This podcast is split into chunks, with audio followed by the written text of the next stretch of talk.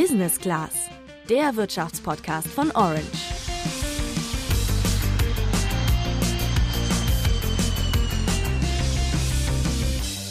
Unser Praktikant war während seiner Arbeitszeit betrunken, hat sich daneben benommen und aufgespielt, als wäre er der Chef. Das will wahrscheinlich niemand in seinem Arbeitszeugnis lesen.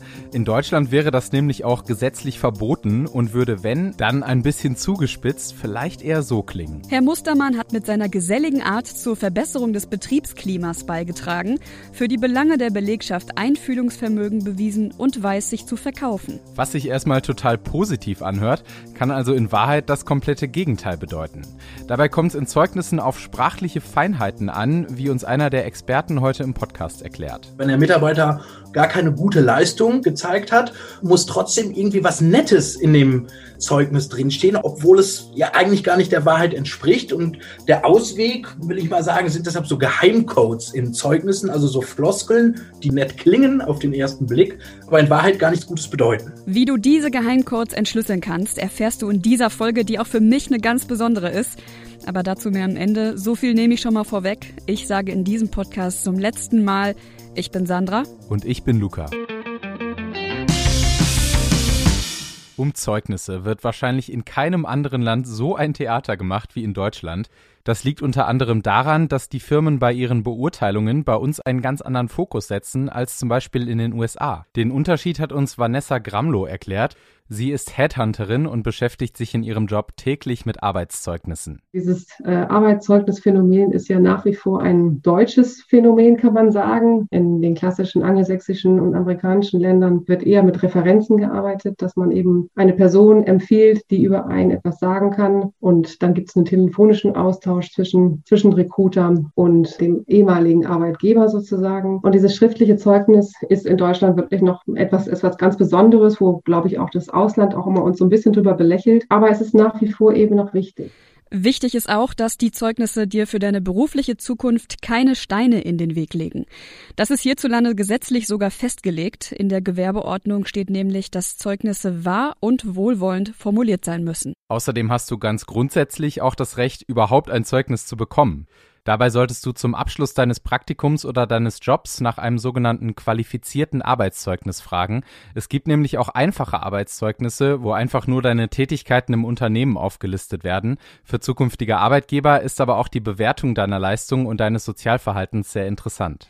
Warum auch ein Zwischenzeugnis, zum Beispiel nach der Hälfte deines Praktikums, für Bewerbungen nicht ausreicht, hat uns nochmal Vanessa Gramlow erzählt. Es ist immer wichtig, ein Zeugnis zu haben von seinem Arbeitgeber. Und wichtig ist vor allem, dass man wirklich für jede Station ein Endzeugnis hat. Also ich kenne viele Bewerber, die dann nur ein Zwischenzeugnis beifügen von einem vorherigen Arbeitgeber. Das reicht dann leider nicht aus, es sei denn, man ist noch dort beschäftigt. Aber wenn man, ähm, wenn Zeugnisse fehlen, macht das immer keinen guten Eindruck.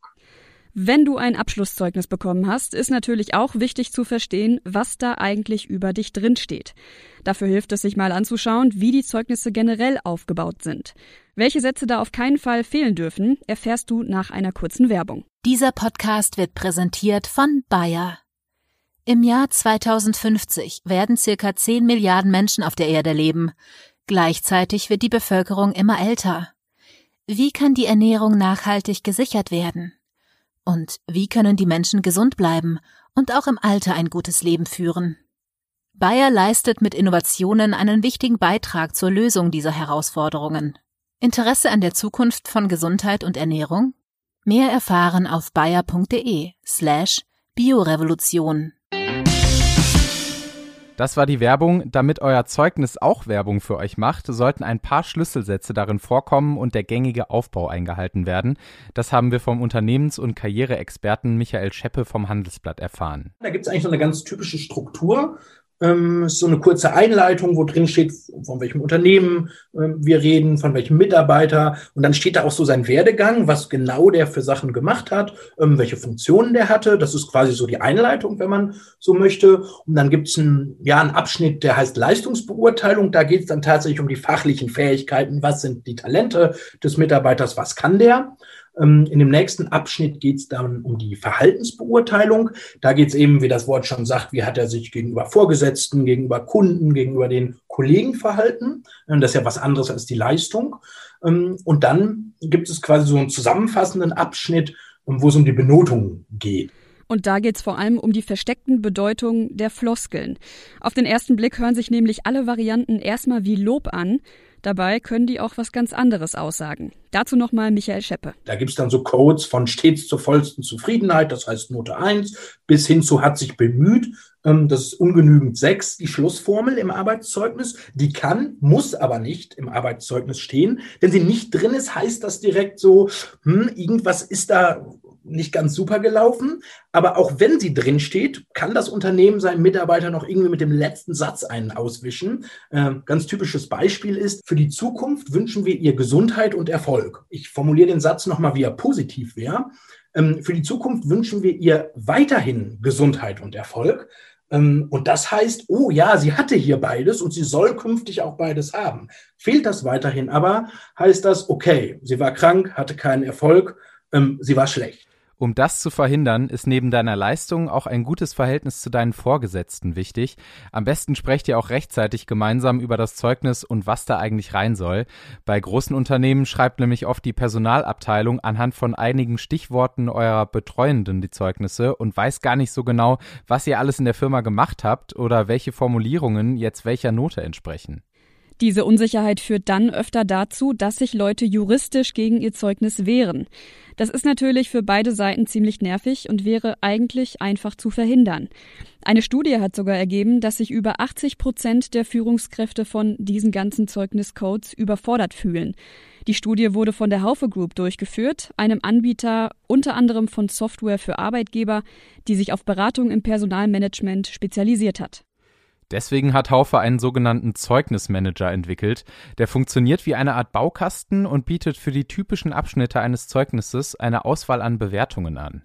Mittlerweile werden mit diesem Zeugnismanager jährlich 600.000 Arbeitszeugnisse erstellt. Das hat für Marketingmanager Magnus Jallner von Haufe mehrere Gründe. Der Vorteil ist nicht wirklich nur diese gegebene Rechtssicherheit durch so ein Tool wie den Haufe Zeugnismanager, sondern der Vorteil ist vor allem, dass bei großen Unternehmen der komplette Arbeitszeugnis-Erstellungsprozess optimiert werden kann, weil man dieses, okay, in welchem Status ist das Zeugnis gerade? Gerade in großen Unternehmen hat man vielleicht eine relativ hohe Anzahl an Zeugnissen, die erstellt wird. Und wenn da über die HR-Verantwortliche alles per E-Mail manuell verschickt wird, ist es natürlich doch ein relativ hoher Aufwand, wo schnell auch der Überblick verloren geht und Zeugnisse vielleicht liegen bleiben. Da haben wir einfach in der Studie auch herausgefunden, dass ohne so eine Software der Prozess durchschnittlich über zwei Wochen dauert. Da werden einige Kapazitäten genutzt, die man besser nutzen könnte. Ja, so ein automatisiertes Verfahren hat aber auch seine Nachteile. Ich frage mich zum Beispiel, wie sehr das Zeugnis dann noch individuell auf die Person zugeschnitten werden kann. Deswegen setzen einige Führungskräfte laut Magnus Jalner auf Hybridlösungen. Das heißt, sie schreiben das Zeugnis erstmal mit den Bausteinen aus dem Zeugnismanager vor und ändern dann noch einzelne Passagen per Hand. So haben sie größtenteils die Sicherheit, dass das Zeugnis juristisch in Ordnung ist und können es trotzdem noch ein bisschen anpassen. Mittlerweile sind ja viele Zeugnisse so standardisiert und sehen bei den meisten auch mehr oder weniger gleich aus. Deswegen könnten sie bei Bewerbungen eventuell an Aussagekraft und somit an Wert verlieren. Das sieht Magnus Jalner aber anders. Ich glaube, dass sich die Zeugnisse da schon noch deutlich unterscheiden. Zum einen erstmal, glaube ich, in der reinen Qualität des Zeugnisses, wie ist das Format aufgebaut etc. Und dann eben wirklich noch anhand von unterschiedlichen Leistungsbewertungen. Dementsprechend klingt auch eine Note drei eigentlich relativ gut, aber ich glaube, gerade für einen geschulten Personaler oder HR-Mitarbeiter, der sieht dann schon nochmal, okay, das ist vielleicht doch eine zwei oder eine eins und dementsprechend glaube ich, dass das das nicht so ist, dass das alles wohlwollend ist und gar keinen Wert mehr hat.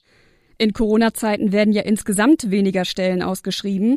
Somit gibt es für die wenigen Plätze auch mehr Bewerberinnen und Bewerber als sonst. Deswegen brauchen die Unternehmen die Zeugnisse der früheren Arbeitgeberinnen und Arbeitgeber mehr denn je, um sich ein Bild davon zu machen, wer am besten zu ihnen passt. Wer trotz aller automatisierter Zeugnismanager noch ein wirklich positives und individuelles Zeugnis vorweisen kann, hat da natürlich einen Vorteil. Damit ich das bekomme, sollte ich übrigens auch ablehnen, mein Zeugnis selber zu schreiben. Du hast ja auch einen rechtlichen Anspruch auf ein qualifiziertes Arbeitszeugnis und dein Arbeitgeber darf nicht einfach einen unterschriftsreifen Zeugnisentwurf von dir verlangen. Ich sollte mir mal nach einem Praktikum mein Zeugnis selber schreiben und hatte da echt keinen Plan, nach welchem Aufbau und mit welchen Formulierungen ich das machen sollte. Ja, das kann ich mir vorstellen. Sätze wie er erledigte seine Aufgaben mit großem Fleiß und Interesse vermitteln Personalerinnen und Personalern ja auch unfreiwillig, dass meine Leistung mangelhaft war. Das gleiche gilt übrigens für die Floskel, sie war sehr tüchtig und in der Lage, ihre eigene Meinung zu vertreten. Wenn du dir das in ein Zeugnis schreibst, wäre das laut Landesarbeitsgericht Hamm sogar unzulässig. Das bedeutet nämlich unterschwellig, dass du dich ständig mit deinem Team gestritten hast. Und damit sind wir für diese Woche wieder am Ende der Folge angekommen. Jetzt interessiert uns natürlich noch, welche Erfahrungen hast du mit Arbeitszeugnissen gemacht? Hast du vielleicht sogar mal Schwierigkeiten wegen einer Formulierung mitbekommen? Wir freuen uns auf jeden Fall über dein Feedback und wie immer auch über eine Bewertung bei Apple Podcasts. Ja, damit bleibt mir für diese Folge eigentlich nur noch, mich ganz herzlich bei Sandra zu bedanken. Sie hört ihr heute nämlich zum letzten Mal in diesem Podcast. Sandra, danke dir für alles und dass du mir den Einstieg hier so leicht gemacht hast. Vielen Dank, Luca, für die lieben Worte und danke auch an euch alle, die ihr hier immer zugehört habt und weiter zuhören werdet. Fast 125 Folgen habe ich in diesem Podcast produziert und gesprochen und jetzt ist es nach zweieinhalb Jahren Zeit, mich zu verabschieden, denn für mich geht's jetzt in Richtung Nachrichten. Ich weiß aber, dass ich diesen Podcast in die Hände einer sehr kompetenten Kollegin und eines sehr kompetenten Kollegen lege. Daher muss ich zugeben, gehe ich eigentlich mit einem ziemlich guten Gewissen. Deswegen sage ich euch aber trotzdem heute zum letzten Mal schweren Herzens, ciao, macht's gut und bleibt gesund. Ciao. Mein Name ist Philipp Bündel. Und mein Name ist Tobias Kargold. Gemeinsam machen wir uns jeden Mittwochmorgen auf die Suche nach Karriere- und Business-Learnings von spannenden Persönlichkeiten. Dafür nehmen wir uns jede Woche ein Thema oder eine Branche vor. Von Rockefeller über die Chicago Bulls und die bekanntesten Philosophen und Finanzinvestoren bis zu Motivationsgurus und den erfolgreichsten Startups unserer Zeit. Was können wir von ihnen für unsere Karrieren, unsere Unternehmen oder unsere Persönlichkeitsentwicklung lernen? Wie findet man den eigenen Purpose? Worauf fußen erfolgreiche Karrieren und Spitzenleistungen? Wie entstehen erfolgreiche Teams? All das komprimiert in rund 60 Minuten einmal die Woche, immer mittwochs in Learnings, eurem von Orange bei Handelsblatt präsentierten Lieblingskarriere-Podcast am Mittwochmorgen. Hört rein, wir freuen uns auf euch.